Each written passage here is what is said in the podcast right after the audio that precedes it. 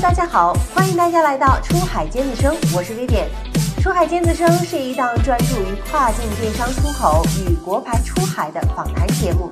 节目中，我们将邀请优秀的跨境电商企业高管以及各个领域顶尖的专业人士进行对话与分享，希望能够给正在跨境电商行业中的创业者们和前行者们一些新的启发和思考。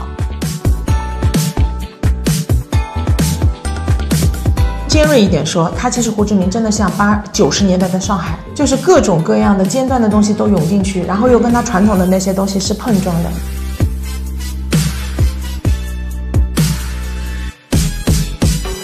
这就是对于我们电商卖家，如果你真的要去采购，你可能会遇到的一个很大的问题，就是你想向他采购，但是他会认为你的订单过于碎片化，嗯，他觉得他是有能力接到一些，因为我便宜嘛，我比你中国有优势嘛，他觉得他可以抢夺一些大贸的订单，而不是你这些碎片化的东西。短期来说，我们可以提前布局，然后呢，做到说订单在哪里，我就在哪里，我觉得就可以。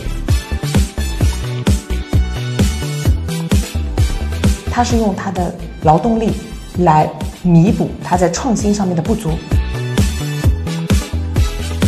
Hello，大家好，欢迎大家收听《出海尖子生》，我是 Vivian。今天我们终于把之前的第八期续上了。那第七期和第八期分别是我们的程总为大家带来的关于物流暴雷的一些底层逻辑，以及美国消费市场的一些见闻。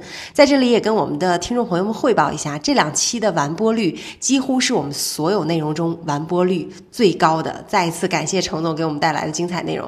那其实呢，上一次我们在跟程总对内容的时候，其实当时。就想跟他录三期，还有一个话题是我们很多卖家，包括行业里面的人都非常关注的，那就是全球供应链的。转移正好这一次，我们也结合他以及我们另外一位嘉宾，我们今天还有一位新的嘉宾加入到我们的播客当中。那么他们两个呢，之前有去过东南亚的一些地区，包括也看过一些东南亚的展会。那么会结合他们的一些见闻来跟大家分享一下全球供应链的一些情况啊，尤其是像越南呐、印尼啊这种比较火爆的这种市场，跟大家来聊一聊，到底这些市场它的供应链的情况是怎么。怎么样的？好，那我们首先先欢迎一下我们的老朋友无忧达物流科技集团的洛杉矶总经理佘礼成，欢迎欢迎！非常感谢 Vivian 的邀请啊，今天是我已经第三期来到了出海尖子生，很高兴跟大家一起分享。我近期的一些所见所闻，因为我也是比较今年也是比较大的一个突破，开始走出国门。我觉得不仅仅是美国，还有东南亚，就现在最火的东南亚。其实今天的内容对我来说，我觉得是比较轻松有趣的。希望大家跟我一起享受今天的这个过程，因为我们会分享很多在印尼、越南，包括香港。的一些关于世界贸易的一些自己的看法。好的，谢谢谢谢，再一次欢迎舍里来到我们的录播间啊。那今天呢，我们还有一位帅哥加入到我们的播客当中，也是我们无忧达的同事。那让我们欢迎无忧达上海分公司销售团队的负责人张华，欢迎欢迎。Hello，大家好，我是那个呃无忧达上海销售团队的负责人。那么呃这次也有机会呢去。呃，承接公司给到的一个东南亚的一个出行计划，然后呢，去呃看一下整个供应链的一个情况。那么也对于这次东南亚的行程呢非常有感触，因为也发现到很多大环境的一些变化，导致说我们卖家普遍在寻找一些新的市场、新的机遇。所以我觉得呃也可以有很多的内容可以跟大家分享一下。录播课，你觉得跟你以前录视频或者上台演讲有什么区别吗？嗯，我觉得可能这种形式，呃，能更好的表达一些比较轻松的那种状态的一种想法吧。因为毕竟面对很多观众之后呢，可能会对于这些呃话术啊或者套路啊，可能还是有一些 设计的。是。那么这种比较轻松的一种环境呢，可能。我们能聊得更深入一些。那我们接下来就正式的进入到我们的今今天的这个探讨的一个话题当中啊，我们就聊一聊东南亚的这个全球供应链。那可不可以先说一说你们这一趟行程的一个路线？那我们这次的路线呢，其实我觉得也比较经典的啊。我们首先先，我跟张总因为是上海出发嘛，我们是从上海先出发去了印尼的雅加达，也是他们的首都啊。然后呢，我们在印尼停留了三天左右，那也拜访了当地的一些供应商和一些合作伙伴，包括去了一下当地的一些展会。然后呢，我们就从印尼飞往越南的胡志明。然后在胡志明停留的时间比较长，可能要有五天的样子。最后从胡志明，呃，我是去了深圳，我们张总是直接回了上海。那然后在上个礼拜，我们又那个去了一次香港的 Mega 展 Mega Show 啊、然后这个展会其实我们也是接触到了一些东南亚的展商，主要我们行程应该就是这个样子的。那也就是说，呃，这一次去了印尼，嗯然后去了越南啊、然后前一阵儿又去了香港。那这一趟行程，你们两个最大的感受是什么？是第一次去这些国家吗？我是第一次，你呢？啊，你我也是第一次。像以前可能都是去玩的嘛，对是这次可能是真的是商务目的，嗯商务考察。很不一样。OK，那抱着这个商务考察的目的，其实你们去到这些国家，肯定会看一些跟行业相关的一些东西嘛。哪些感受可以跟大家分享一下吗？我觉得自从我们抱着这个商务的目的出行之后，对吧？从出现在机场的那一分钟开始，我觉得状态是不一样的。我觉得以前出去旅游可能是很轻松的啊。我想问一下张总，你可以先说一下，就我们从飞过去，从印尼，我觉得接机那段，我觉得你就感触很不一样。我们在落地的时候呢，安排了一个印尼小哥来接机，他戴着口罩，然后一看就感觉不是特别安全。然后呢，我们做了一些充分的报备。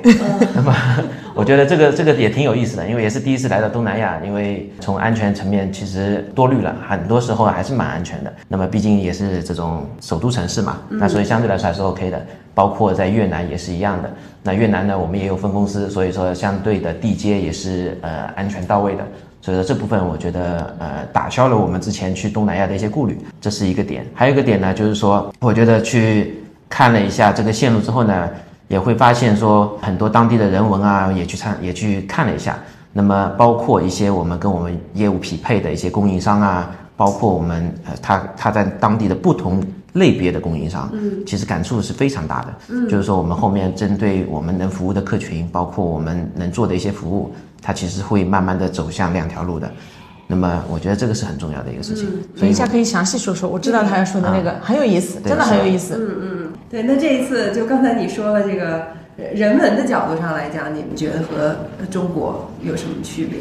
人文我觉得还是区别很大。我觉得第一点啊，刚才从张总讲的那个，我必须要跟大家说明一下。其实我觉得在近几年之内，你有没有发现一个趋势，就大家都在宣传东南亚很不安全。然后对于普通人来说，绝大多数的普通人来说，其实我坦白说，三年的疫情的封闭啊，其实让很多人对于去东南亚这件事情多多少少心里有点压力。嗯，但是我说实在话，三年之前，如果你去泰国旅游，你会觉得非常简单。嗯，你觉得不会有那么大的心理压力。嗯，然后这三年。其实改变了很多。我们这次去也是的，就是你会觉得，哎，到底安不安全？其实我们实际上面做下来，我我我个人觉得是很安全的。嗯，然后当地发展的也很好，是真的说实话是发展的比较好的。然后你说人文，就是第一，我感觉年轻化。印尼和胡志明给我的感觉就是年轻化，嗯，年轻人很多，你觉得呢？我也觉得年轻人比较多。我觉得充满活力的城市，嗯，然后他们的一些电子支付也很普及，嗯，用的那个智能手机。就是我觉得很普及啊，大家都在使用这些东西，然后包括一些中国现在的一些外卖，我们就说从身边的那个消费出发，外卖、电子商务啊、那个电子支付、微信，他们当然当地没有用微信啊，但是类似于微信这样的即时通讯，我觉得非常非常的发达。对他们的，我感觉给我的最大的感觉就是感觉好像大家的幸福指数都挺高的。就比如说胡志明，很多时候呢都是人家说啊，这个一线的消费，二三线的收入，嗯，其实我感觉二三线都都够不上。可能是四五线的收入，因为他们收入水平其实不高，但是呢，消费水平确实挺高的，房价高吗？嗯，很高，很高。很高，对，是就是差不多八十年代的中国吧。OK 那么或者尖尖锐一点说，它其实胡志明真的像八九十年代的上海，就是各种各样的尖端的东西都涌进去，然后又跟它传统的那些东西是碰撞的，嗯，然后非常的，我可我可以说非常的刺激。嗯，我们在那里的办公室，对吧？在那里最好的地段，那个租金。应该说跟上海的办公室是持平的，竟然是持平，甚至它还略高一些。呃，甚至甚至那个我们当地的负责人也讲了，这个地方如果按照我们公司的规模乘以二，那在当地已经是头部的企业了。造成这样的原因，你们有了解过吗？我觉得就是外资的投投入啊。中国那个时候经济的起飞也是因为很多外资过来投资。其实我们现在去越南、去印尼，其实对他们来说就是外资提供就业机会的。所以你会发现这样涌涌进去。那对于那里人来说，除了中国人，还有日本人、韩国人，我印象特别深。在越南，韩国人的投入很大，那还有欧美人啊，还有南美人。你可以在那里看到形形色色的这种不同的人种，可以，我觉得对当地的经济绝对是一种刺激。所以其实它现在更像发展中高速发展中的非常高速嗯。然后你想，他那么年轻，那么充满活力，学习新的东西，接受新鲜的东西的水平非常非常的快，就跟九十年代的上海是一样的。嗯，那如果从比如说消费的情况下，在在当地也有消费嘛？说一个具体的例子给你听，我们张总刺激很大的，你可以说一下印印尼吗？我来分享一下关于这个印印尼的消费的天堂和地狱。嗯，那么我们其实，在印尼呢住的地方呢是比较偏的，基本上呢都是那种平房，呃，然后呢只是那个酒店呢还可以。就我们住的酒店是酒店，但是旁边就是平房。那么去到这个雅加达市中心之后呢，发现哎，因为它也分那个东南西北，嗯，呃，东雅加达、西雅达，那发现南部可能发展的会更好一些，嗯，然后呢，也去了当地的相对比较市中心的地方去吃了一餐吧，嗯，然后呢，我会惊奇的发现，竟然在这个地方，大家觉得很普通的地方，消费也能达到一顿饭也能达到两千两千人民币，几个人？不是哦，是我们最后买单是四千哦，人民币，四千人民币，不好意思，四千人民币，六个人吃了四千人民币。吃的内容是什么？啊，不是米其林哦，一。不是米其林哦，类似于这种呃有点小西资的。西式的简餐吧，呃一块牛排可能要牛排吧汉堡啊，我说说，光那块牛排可能就两千块。类似呃，于比瓦嘎斯高，就是有点小资的那种牛牛排西西式的餐厅。嗯嗯。我们买单的时候，我们惊呆了，四千人民币。嗯嗯，人均六百。就是他们说的什么八条嘛，八条，他们就是八千万，折成人民币的话就是四千块。对，我们当时是惊呆的。惊呆的。你想在印尼就是一个小店，它可能有点小资，但是你竟然它就是最后的消费达到了这个。对，然后而且当时店里面是坐满的哦，坐满的，嗯，坐满的哦，也有印尼人，但是外国人。更多的还是那种可能比较 open 的一些欧美的人会多一些。嗯嗯，对，所以说可能呃欧美啊，包括一些发达国家过去会非常的开心，因为他们可可能能享受到啊、这个最好的服啊、务。最好的服务，因为至少在越南这啊越像印尼这种地方，相对来说还是贫富差距还是比较明显的，因为毕竟大部分人还是可能说他月均收入也就可能两三千人民币，嗯，那这对于这种地方是基本上是消费不起的，嗯。嗯，那么还有当然也有一些接地气的地方，啊、甚至去了一个呃连门面都很难找的一个小的海鲜海鲜店，嗯啊呃大概从哪儿找的这些店？呃，小红书真的就是真的是门面都找不到，就你车你出租车停在那里的时候，你一度以为你是被骗了，这个地方怎么可能有饭店，对吧？对，然后呢，进去进去，其实品尝一下，其实还是还是不错的。那么人均呢，可能也就呃一一两百块，一两百一百块，一百块人均啊，你可以吃到海鲜，非常新鲜的海鲜非常新。鲜的海鲜。然后我们后面又去了一下呃雅加达最高的楼吧，然后上面的酒吧简单的看了欣赏一下夜景，然后会发现特别明显，就是左右边很繁华，左边很暗淡。对，是的，就是特别明显，这种感触特别深。就是我所谓的可能是天堂和地狱吧，就这么明显，因为已经半夜了，所以灯光说明一切。是的，你从六十几楼看下去的时候，而且我觉得还有一个细节可以说一下，那个酒店是什么？是 W 吗？啊，对，W，是 W 酒店它的。安检，嗯，哦，我的我第一次见到酒店的安检是这样的，就是我们是坐出租车进去的，从门口进去的。嗯，那个保安把我们拦下来之后，你知道他用防爆的设备检查你的车底，就我没有见过酒店是这样对，检查的。他只出租车啊，而且是可能在我们的印象当中，嗯，不不是怎么会有这样的情况？进酒店竟然这样安检，这是有多不安全？嗯，哎，但是你真的经历了之后，就会发现原来真的还会有。我相信酒店做出这样的安保措施，绝对不是，绝对不是无中生有无中生有，不可能的。你们有遇到过什么危险的事儿吗？过马路危险算不算？我没有见到过一个国家是这个样子的。他们几乎整条马路是没有红绿灯的，嗯几乎啊，嗯然后那个呃会有一些小哥在马路中间拦下来帮你指路，然后你也需要塞小费，帮你维持交通，要对给小费。嗯不，是交警，不是交警就是那种可能很年轻的小哥就在那里呃可能赚点小费，就是都是小路，然后没有红绿灯，没有交警，嗯，那车子很容易堵塞住，嗯，然后你就会看到有一些人站在那里哦，就真的很危险哦，他也旁边都是车哦，他就在那里指挥你往这里开，往那里开，往这里开，然后你就看到司机往他的手里面塞小费，嗯，对，他们说那个像这种东南亚过关的时候都要我们都给了小费的，都给了小费。就是我认为，因为中国的海关是非常非常的正规，非常的可可靠，让你觉得这是国门啊。其实说实话，在这两个国家，我感觉他们的海关真的是非常不能代表他们国家的形象。嗯，就我觉得这是非常不好的一种行为。那你们去了这几个城市，除了体会了当地的人文环境哈，还有这个呃，比如说生活上的一些事情之外，在跨境这一块儿，你有没有关注到哪些点？最好的地段，最好的广告牌位给了谁？嗯，拉扎达，拉扎达和 Sharpie。拉扎 Sharpie，嗯，市中心最好的展位就是拉扎达和 Sharpie，对，是。非常明显。嗯，反正我是在越南最大的那个百货商店，嗯，就是西贡西贡百货，嗯，门口的招牌就是 Sharpie。他们的办公室也在那边，嗯。嗯。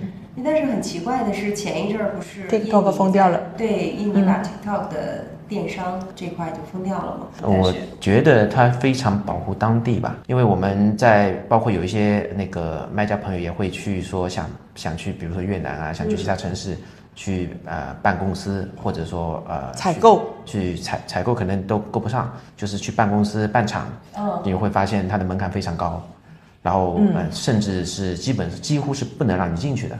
那么也可能也解释了一下，说因为 TikTok 毕竟是以这个呃国内的一个公司嘛，但可能大家都是觉得它有些中资背景。包括 Shopee 其实很更多时候它就是定位在中南东南亚嘛，嗯，所以说它也是因为可能说呃阿里系的收购，所以它可能有一些本土保护吧。那么从消费角度来讲呢，因为最大的感官就是它其实虽然说。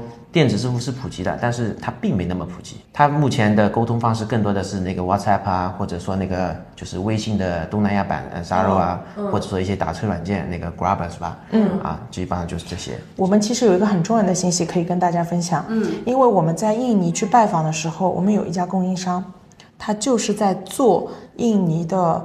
呃，进口电商就是他做什么生意？就是中国卖家。如果你想要把货卖到印尼去，对不对？那就像我们要把货卖到美国去，我们在美国有海外仓。我们这家朋友他是有印尼本土的仓库，嗯，对我们来说其实就是海外仓嘛，对吧？对。他完整的给我们介绍了一下他们的这个呃进口的链路，我觉得非常，我认为不友好。他们这家公司呢，就是做。中国的，他们招了几个中国的销售，嗯，呃，会讲中国话的销售，然后他们的目标客群就是中国的卖家，去做在东南亚的生意，然后把货备到他们的仓库，他们再帮你做本土的配送，嗯，那然后印尼的地方呢是很细长的，嗯，呃，东东爪哇西爪哇嘛，它是细长的，那配送，然后从从我为什么说从进关开始就很难，因为其实做贸易的都知道。呃，印尼啊，它的海关、它的进关流程啊是比较复杂的，我们可以用这个词来形容。嗯，那对于电商货就更难。嗯，他跟我们讲，他怎么把这些货弄进，就是合法的，通过合法的程序进来，你知道吗？是用他们公司的名义。嗯，他要求你必须在印尼是有本土的企业才能进口，但是他。对于外资，它是有保护的，就是你没有办法用你外资，比如说我 WYD，我在当地成立一个公司，门槛非常非常高，嗯，它一定要你印度本印尼本土人才能去做这件事情，那就导致了，其实这个货不是他的，但是他为了要做这个业务，他就等于说他得向印尼海关说这个货是我的，嗯，其实这个在贸易上面对每一个人来说风险都很大，对于中国卖家来说风险也很大，这是我的货，但是我为了要进入印尼市场，我就变成了就是要用你的名义去进口。对吧？然后所有的费用我来支付。那对于他来说，他的风险也很大。对，就我又不知道你卖什么东西，但是我为了做这个生意，我必须要这么做。然后他们就用自己的名义进口进来，进入到他们的保税仓或者去，就看你完税还是不完税。不完税就进区内仓，完税就进区外仓，但是都是进他的海外仓。然后你的订单下给他。你在你在这种电商平台上面卖货卖掉，你把订单下给他，他来帮你做整个雅加达的配送。嗯，然后他们研究了一些路线，他们自有的一些就是合作的一些当地的本土的一些呃，这个叫快递吧。它，但是它很快哦。我为什么说它很矛盾？你说它的进关流程，包括它的关税，其实是不友好的。但是它的配送我听下来，我觉得非常友好。嗯，它可以完成两日达，全雅加达两日达。嗯，雅加达那么大一块地方，它可以做两日达。还有一些岛。是因为雅加达是一个岛一个岛千岛之国嘛，它甚至于这些地方都可以做两日达，我觉得这个是很很厉害的。它是揽货点特别多吗？好像也不知道，它的它的空运比较发达，所以我我觉得从配送的角度上面来讲，它是可以匹配电商这个业务业务类型的，是有它的那个呃必要要素，它是可以 match 的。但是从它的进关流程来讲，目前啊。从这个进关流程上面来讲，其实是非常初级的，嗯，不友好的，嗯，因为这对于卖家来说，它的合作门槛非常高，嗯，所以它解决了最后一公里的问题，对它一最后一公里是没有问题的，但是它进关是有问题的。目前暂时是有问题的。哎，那我们讲，其实每一个电商平台它的发展路径啊，基本上都是从这种货值低啊，包括刚才张总说了，它的空运很发达，对不对？那么到后面肯定会涉及到一些大件的，然后重货的这种。或者说客单价高的，对，那你们觉得现在像印尼也好，还有越南也好，他们现在这个电商的产品阶段已经发还是初级，就是便宜的东西，就便宜的。便宜的小的，然后通过空运、快递快速流转便宜货，因为他们现在的人均收入基本上啊，也只有两三千块钱。OK，人民币啊，折合人民币也就两三千块钱，所以他还是追求一个低价，就是你要等他的消费形态往上走的吧，我觉得是要时间的，嗯，哎，那像当地的商超，你们觉得是很丰富的吗？就是。不丰富，不丰富。卖的东西还是很便宜的，嗯。主打就是一个便宜。对，就他那种，我们去了商超嘛，嗯，就是普通人去的那种商超，不是说为了我们外国人的去的那种商超。说实在话，在我看来啊，还是不丰富的，嗯，就比较初级，初级真的比较初级。所以像蜜雪冰城这种，哎你不要说就是蜜雪冰城。对哦，对哦，就是米冰淇雪，淋两块钱一个，差不多吧。嗯，就是当地的人消费还是主打一个，我觉得你我们只能说性价比啊，还是那个，因为他消费能力有限，所以我觉得卖家承担的风险可能退货率，嗯，也是会存在这种问题。嗯，像那边，比如说我们本土的跨境卖家，你们有触达过吗？或者有聊过吗？没有，但是有一点哦，越南亚马逊在当地设立了招商团队，嗯啊，然后再招商，也就是说，如果他招募来的人，其实对我们来说就是本土的嘛，对吧？对啊，就我们越南，我们越南的分公司跟越南的那个亚马逊招商团队走得比较近的，呃，不太好它的。招商活动呢，其实这个寥寥无几，就是人员也是一样，然后场次也是一样。嗯，其实推动还是有一定难度的，因为还要解决对，还是还是要解决很多问题，包括其实它呃这这东南亚最大的问题，其实它的电子支付并不是特别普及，它的不像说我们国内可能有微信有支付宝的选择，对，包括甚至支付宝已经阿里 pay 已经覆盖到很多地方了，但是东南亚不行，所以说这部分也是一个那壁垒吧。你说我们三个人，现在你们三个人还，你们两个人还有现金吗？没有。对吧？没有现金他们那里现金交易占了很大一部分。是的其实它这个电商发展速度慢，取决于它这个一个是物流上的我觉得配套吗？端，还有对一个就是支付端，对，吧我觉得更大一部分还是支付端，嗯，因为它的没办法去完全打通说呃移动支付、电子支付这一块，嗯，那你们有去工厂吗？比如说这个印尼、越南，因为刚才我们也说了嘛，今天其实呃聊聊目的国的一些消费情况之外呢，我们还有一个很重要的话题，就是全球供应链。那其实工厂也是我们卖家比较关注的啊，因为很多卖家我们知道工厂都迁移到越南或者是印尼，你们去那边的工厂有看到哪些不一样的东西吗？其实很遗憾啊，我们这次去，说实在的，工厂因为一些行程上面的安排，我们没来得及跑，因为很巧啊，大家都不知道，呃有利有弊吧。我们去越南正好碰到他们国庆节，都放假了。放假了嗯嗯嗯。嗯。那我们另外一方面，我们见识到的呢，就是他们在小长假里面那种富有活力的那种各种活动，嗯，啊，那个其实我觉得对于消费市场也很重要，因为民众是幸福的，他是愿意消费的。是的我觉得啊，我们看到那个状态是这样子。嗯，工厂虽然没有看到，但是呢，我们在印尼的展会上面和香港的展会上面，其实我们见了很多的工厂，东南亚的工厂，我觉得我们是关注过的。就是我们我们去展会，其实他们也都是，我觉得比较有代表性的一个就是香港的 Mega Show，有一个东南亚展馆，嗯，然后呢，东南亚来了很多的工厂，但是啊，你明显看得出来，越南占有了最大一块，量数量最多，是规模最大，嗯，其他地方呢来的，比如说泰国、菲律宾、呃，Bangladesh 都有，但是小，嗯，就真的很比小，少，嗯，对吧？所以说明越南的工厂对于更多的订单量还是充满期待的。第一，他们我觉得他们的销售员也很年轻，嗯，就你看得出来的，就是都很年轻，那个脸看上去是三十岁都不到，嗯，然后充满就是活力。然后呢，他们那些产品呢是有一些他们的优势在的，跟其他国家比起来啊，我觉得它确实可能是具备一些优势，嗯，它的那种工艺。那你像 Mega Show 上面，我们去的那个展馆可能更多的是 craft。然后那个它的那个 craft 欧美市场应该是很受欢迎的，嗯，它的那个整体的人工成本肯定是比中国我觉得是要便宜的，嗯，工艺上面我觉得也还跟得上。那家具肯定也是一块，嗯。那家具更大一些，它的采购成本更高一些，嗯，可能更难转移一些吧。对，。因为我们最近刚好也在做这个越南的工厂游学嘛，嗯，其实有跟那边的工厂做蛮多的交流的。那包括我们有问说，你们对于电商这块怎么看？我问了这个问题，你的你这边的答案？我问了，我问了他们，你们有没有做 e-commerce 的货？啊，这就是他们，嗯，我觉得还需要转变的一个很大的问题。嗯，在他们的概念里面，没有 e-commerce，都是传统 FOB 大贸。对，对他更想做大贸。嗯，他就是很坦白的告诉你，我就是要做大贸，FOB 条款采购。嗯，就这么简单。嗯，你如果把它带入到二十年前的中国外贸市场，就是这样子做的。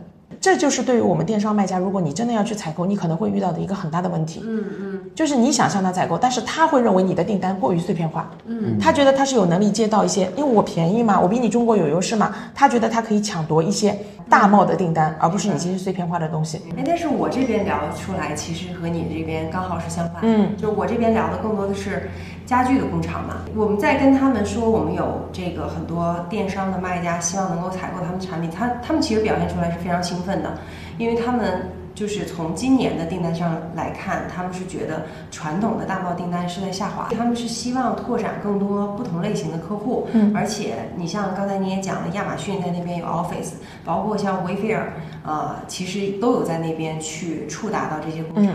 所以其实平台已经在开始植入他们这个内心，就是你在做电商的这块儿，呃，是可以做一些尝试的。呃，这跟不同的品类绝对是有关系的。这就是我说推动一个行业的发展，它不是我们一家要努力的，是所有的东西趋向性的东西、趋势性的东西都是集中性的向那一块进行涌入。嗯，那家具就是最明显的一个例子。嗯，但是 craft 可能还没到这一步。嗯，哦，SKU 也比较多。嗯嗯，张总怎么看？从你跟卖家了解这么多。的情况下，你觉得东南亚的供应链是不是适合我们中国的卖家？因为这次去呢，也也确实挺遗憾的，没有去参观太多的工厂嘛。嗯。呃，当然我以为也有去尝试说，呃，有一些国内的供应商的越南的工厂，有去有去预约。嗯。然后呢，也会发现会相对工厂比较集中一点。那么对于他们来讲呢，更多的可能说聊到一些呃点呢，就是比较难管理。因为当地的相对来说是他们呃最好是做一些相对简单的一些事情，所以呢管理是比较难的。那么还有一个本身他的幸福指数也比较高，也面临过罢工的问题。哦，对，确实是。然后呃，因为他们出货量比较比较大嘛，可能一个月都要出一百到两百个柜子，那么他的压力也比较大。所以说呢，我觉得如果对于这个电商这一块呢，他们的匹配度是比较高的，因为本身我们所谓的电商的品类呢相对比较简单一些。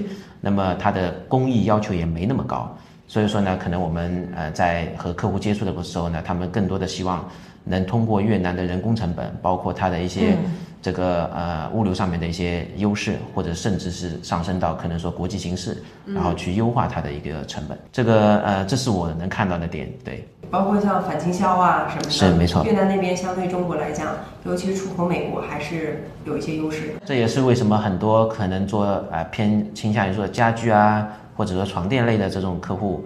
啊，会呃迁移到东南亚去采购，甚至是台湾，甚至是其他的一些呃发达国家，新加坡啊，这都会有。对，那刚才其实张总提到了很好的一点啊，就是越南供应链，包括东南亚供应链的一些优势，对于我们中国的卖家来说，那劣势有哪些呢？就是管理成本会比较高，对。然后呢，它的相对的这个投入成本会更高一些，就是说我说的是管理的投入成本，嗯，因为它会涉及到一些这种当地的文化，或者说一些。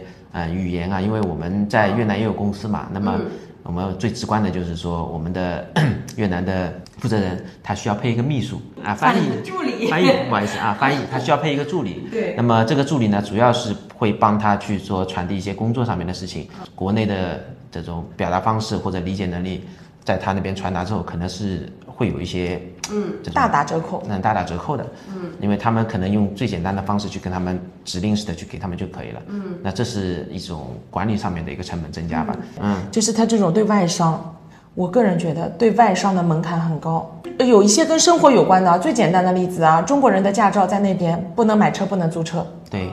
这是我觉得这一块全部会归在那个他所谓的国际形势也好，或者说保保护当地也好，或者说对中国有一些这种想法也好，对，因为毕竟还有一个南海的问题嘛，是吧？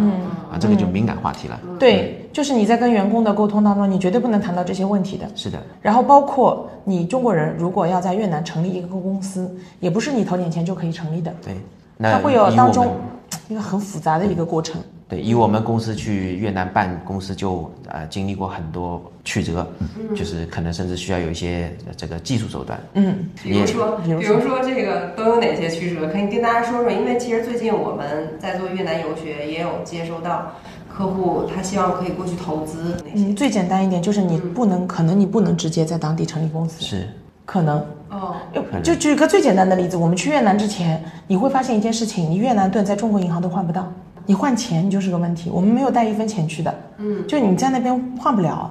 然后呢，你在就是我们当地，因为我们当地幸好叫有人，所以下了飞机直接接了我们就走。不然的话，你在当地你会发现，你如果要派一个人过去，他的那个开拓成本很高，语言沟通的问题，租车也不行。就我都很难想象，就是我为什么不能租车？哎，你真不能租。你在印尼也不行，你是违法的。但是你这样的效率就很低啊！像我们那个负责人，他到东到西都得打车。嗯，因为你没有办法合法的去获得那些你的工签。嗯，工签都很难。就是你现在当然有一个“一带一路”有个 APEC 证，对吧？嗯。但是这个对你公司也是申请要有工签要有要求的，不是说，嗯，并不是我们想象当中这样。哎，我派个人过去出个差。如果你要长期的话，其实不能这么做。嗯。就他说的那个，可能就是你的管理成本啊，你的管控成本啊，还有，其实你刚才那个讲的，我觉得也是的，就是你的翻译成本，就不要以为你你带个翻译过去就能帮你解决问题了，解决不掉的。嗯，那如果你全英文沟通，那你得确保你的供应商他能跟你保持同频的沟通，有时候非常难，嗯，非常非常难。那些厂老板也是年纪很大。你就是你会觉得沟通 有点。现在想想，语言关就是一大关。很多人觉得就是说翻译嘛，我找个会中文的就可以。哎，我们我们办公室尝试过啊，就我们培训的时候啊，我们就是啊，我们我们当地的负责人孙总讲几句，嗯，请这位翻译翻一下，对吧？然后发现那些人完全都听不懂，沟通成本太高。我们在那里培训，这还只是呃，效率很低呀，非常非常低。对，效率很低。所以我们张总在那边第一句感叹的就是。那沟通成本太高了，沟通成本太高了。对，这是一个点，包括那个当地的越南越南语，还有印尼语相关的这种小语种人才也很少。其实越南学中文的人很多，是你，但是你知道我们这个行业，你不是光会语言就可以的，你得具备专业的技能。就你对物流懂不懂，对吧？好，现在的问题在于他不懂也不要紧，他只要会说中国话和越南话，他就在当地可以轻轻松松找到五六千的工作。是，所以就是。这些人才很稀缺，但是他你用了它之后，你就是觉得又贵又不好用的感觉。但是你不用，哎，对不起，还有很多人跟你抢哦。嗯，我们现在痛苦点就在这里，他这根本就不懂物流，嗯，传期啊，还有包括我们怎么开展我们的业务啊，不懂，他只是会说这个语言而已，所以他有时候的那个翻译的精准度啊，我认为很粗的，很低的。嗯，他完全不能 get 到我们公司的意思，就嗯，所以我相信如果换到卖家身上也是这样子。嗯，卖家还会比我们面临更大的问题，就是你在当地采购，你得要 QC 吧，嗯，对吧？你之前怎么做呢？嗯，你派人过去怎么沟通呢？你怎么确保他听你的，他能按照你的要求准点、准时、准确的完成你的指令呢？嗯，我相信这也是一个很大的问题。对，卖家还会比较关注就是品控。嗯，对啊，这是大家最就是提到东南亚供应链最关心的。对呀，你怎么完？你怎么去做品控？大家沟通都不同频，你怎么怎么怎么做品控？嗯，你比我更需要专业性的人才，所以我们这次找了蛮多工厂都是中国人，对他比较懂中国工厂的样子，然后也比较懂，也也也会说语言嘛。对，这就是为什么我发现有一些有能力的卖家，他们就想一步到位，直接在当地做工厂或者收购。所以这个其实就是我们谈到的下一个话题，在东南亚的一些投资的机会。嗯啊，我们看到还是有一些卖家有这个想法的。因为毕竟这个市场虽然它可能从年份的角度上来讲落后于中国蛮多年的，恰恰是这种落后吧，我们可以用现在就是中国的发展的一个经验，然后去反哺，就是这种落后的市场，然后做时间差嘛，对，找到一些机会吧。我看网上有一个很精准的说法，就是坐时空机。嗯，你你从上海到胡志明，其实就是坐时空机，回到十年前，可以抓到一些你你抓不到的东西。我觉得这个说法是成立的，我认为啊，我赞同，我非常赞同。对，就像我们看电商平台，其实有很多大家会说，你把国内的经验倒退回十年之前，你再来做快电商，嗯，会觉得好做很多。所以你们觉得现在东南亚投资的话，哪些机会会比较就很多。我我我我们在那里认识一个朋友啊，他就是做中国的茶饮，就是这种奶茶店出海。哦，生意多到接不过来。嗯，啊，就我们现在确实有看到，就是刚才提到的蜜雪冰城，然后包括瑞幸，对，做出海，都在做。然后像那个霸王茶姬，在海外也很火，他们都在做出海。那这是饮饮食类的嘛？那我们物流肯定，也就是说向那边去扩展。去年我们我们那个越南分公司的数据啊，就今年一年，中国。在越南做货代、做美线，新增五十家企业。门槛我们刚才说了一大堆困难，对不起，五十家最好的 CBD，最好的楼层，都在抢人。现在就你去发发我我们身边的很多人啊，因为我们是物流行业的嘛，我身边好多做美线的人，今年都是去那里出差，嗯，甚至于常驻。这种机会确实。就是在越困难的时候，你的机会点可能就多，你时间窗口就越多。或者说，在这些你未来看好的远景面前，这些困难我认为不值一提。OK，这个就是拼大公司，就是谁有能力布局出海，实力资源，绝对是的。谁有能力布局出海？张总觉得呢？从卖家的角度来讲，呃，投资机会吗？对，嗯，从卖家的角度来讲，我个人觉得呢，因为它东南亚所谓的这个。跨境电商也好，或者电子商务也好，他们呃有一些我觉得啊，不需要去改变他们的传统想法，也很难改变。所以说呢，我觉得更大的机会就是来自于说，呃，迎合这种国际形势，然后呢，可能把作为中国卖家来讲，可能更多的是把整个供应链往东南亚移，可能能能抓住一个风口，新的一个风口，在添砖加瓦吧。也不能说可能完全靠在东南亚，因为我们从物流的角度来讲，它这个其实是有悖论的。很多时候，虽然说我们可能也会听到一些消息说啊，美国对于中国不太友好，或者说中美中美之间可能有一些摩擦，然后造成可能说去从政治层面去来来给到一些压力。但是我觉得，呃，两大体经济体应该不至于说会太过激进，嗯，特别激进，因为。这个影响太大了嘛，嗯，所以说呢，可能我也觉得是短期的。那么短期来说，我们可以提前布局，然后呢，做到说订单在哪里，我就在哪里，我觉得就可以了。所以，作为张总这种物流行业里面的那个，也要不断的去适应这种体系。是，我觉得未来就是这样子。如果你不能适应，如果连你的卖家他的供应链至少他在尝试了，我们也不应该停止这个脚步，我们应该跟上跟上去。是的，甚至是要先于他。是的。啊，我觉得我们现在要有这种。嗯，洞察力，或者至少我们保持同频吧。对，就是卖家如果说他需要我们提供一些这样方面的服务，或者我们至少我们觉得，至少我们公司来说是完全可以做到的。嗯，我们现在在印尼。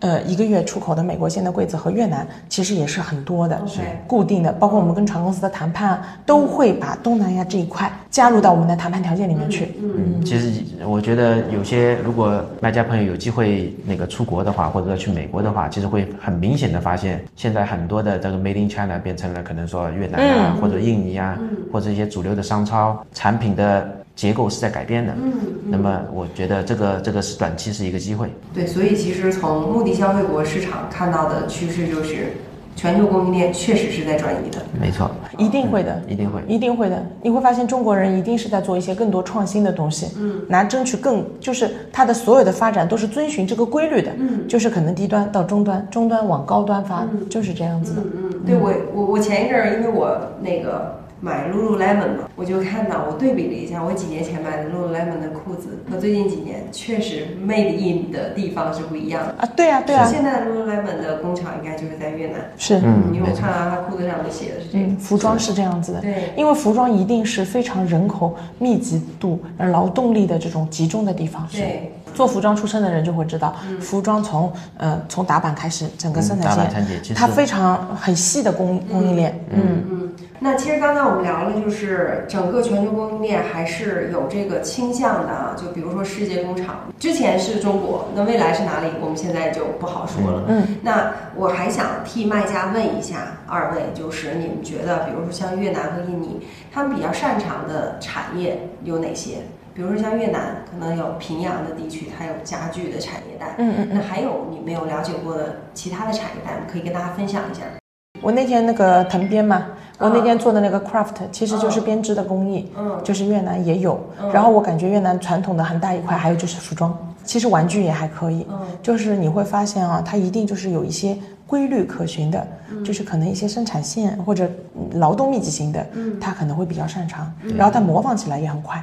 嗯，我觉得更多现在越南做的是模仿的动作，而不是创新的动作。是，他是用他的劳动力来弥补他在创新上面的不足。复制，复制对，他就是复制嘛，嗯它就是学习嘛，学习嘛。我觉得这一点他是可以的，包括我觉得印尼也是的。然后这两个国家啊，有一个很大的点，我觉得他们的那个重男轻女啊，就是女性工作者很多。然后女性在当地的那个社会地位，坦白说不是很高啊，就是承担很多的那种就工作压力，还有包括照顾家庭，挺跟现在反正跟中国就就北上广深的新时代女性肯定是不一样的。就拿我们办公室举个例子，其实我们呃越南办公室的很多同事，他们他们从那个全是呃女性为主，然后呢，他们的每天的上班通勤时间，呃，电瓶车大概要一个多小时电摩那个叫摩托啊，电摩啊，电摩要一一个多小时。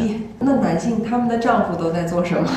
他们那里有一种拿越南来说，不客气的讲啊，可能你真的接受不了，他们的丈夫可以不工作，女人养男人，差不多，整个社会都是这样子吗并不批判这种行为。？OK，当地的认知就是这个样子的，就他的教育水平决定了他，我们无法用我们现在受到的教育去衡量他们的道德标准，他们就是接受这样子，有点有点有点这个意思啊。但家庭地位是，比如说在中国可能会觉得哎男人赚钱，男人的家庭地位会高一点，但是在越南你赚钱，但你家庭地位依然不高。，OK，嗯，嗯，就是你赚钱是你应该的，是是你做家务也是你应该的。嗯，就想到那个关于这个产品，我觉得也发现一个很有意思的事情就是你会发现，比如说机场会看到一些呃这种小商品。本来我们的很直观的概念，这种类这种产品其实都是义乌产的，但是你会在越南那边，你就会发现很多其实它都是当地产的。其实这些小商品，我觉得也是一个机会点，因为它本身它相对的工艺啊，或者说一些这种门槛也不高。嗯，那么它主要我觉得分两块吧，因为越南是偏狭呃狭长型的嘛，呃分北越和南越嘛。那么南越呢，可能更多的就平阳地区的一些家居产业会更加丰富一些，嗯，当然也是比较简单的那种工艺。北越呢，更多的这种小商品为主，河内相对来说还是以这个呃小商品为主。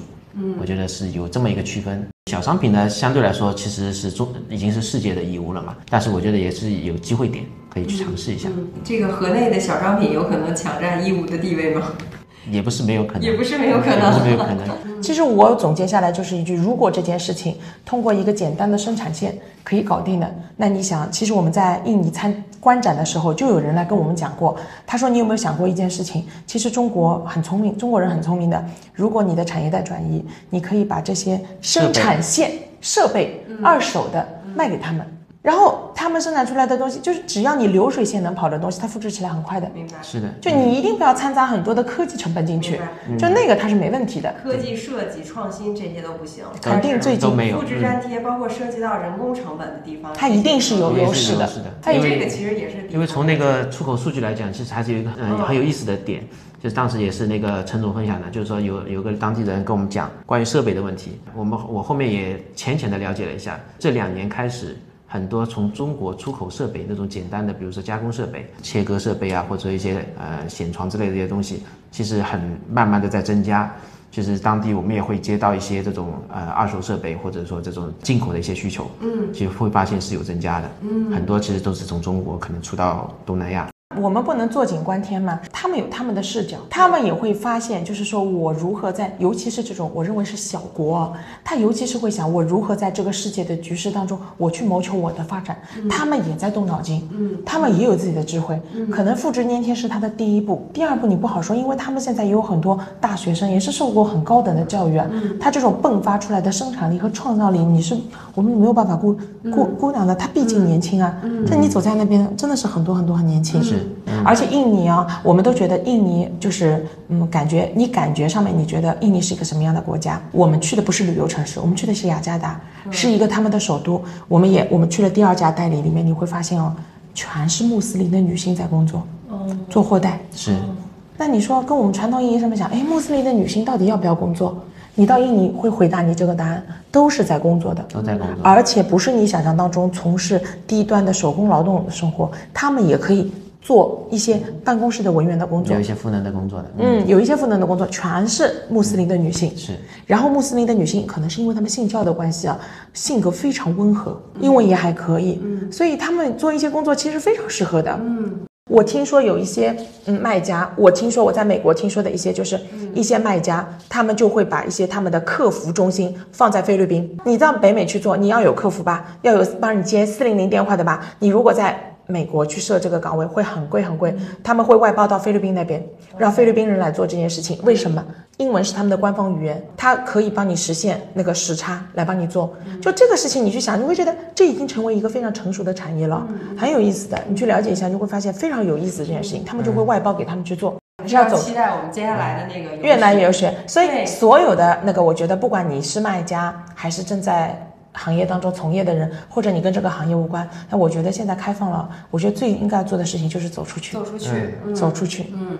多跟优秀的人交流，然后多去看对。你这个生意链条上的一些上下游的这里一定要为贝壳的游学打个广告，就是为什么你选择的是为什么你要选择游学？嗯，就是如果你当然你也可以去旅游，嗯，对吧？但是说实话，所有的旅游大家都知道的，游学它不同于旅游的地方就是我们会有很多跟我们行业相关的东西，特意的展示给你，让你少走很多弯路。商务考察目的吧，就像你们这次一样，对，其实也是。考察出来很多东西是跟行业相关的，所以才能整理出或者说分享出这么多就是跟行业相关的。所以我为什么在这里一定要为这个越南游学打 call？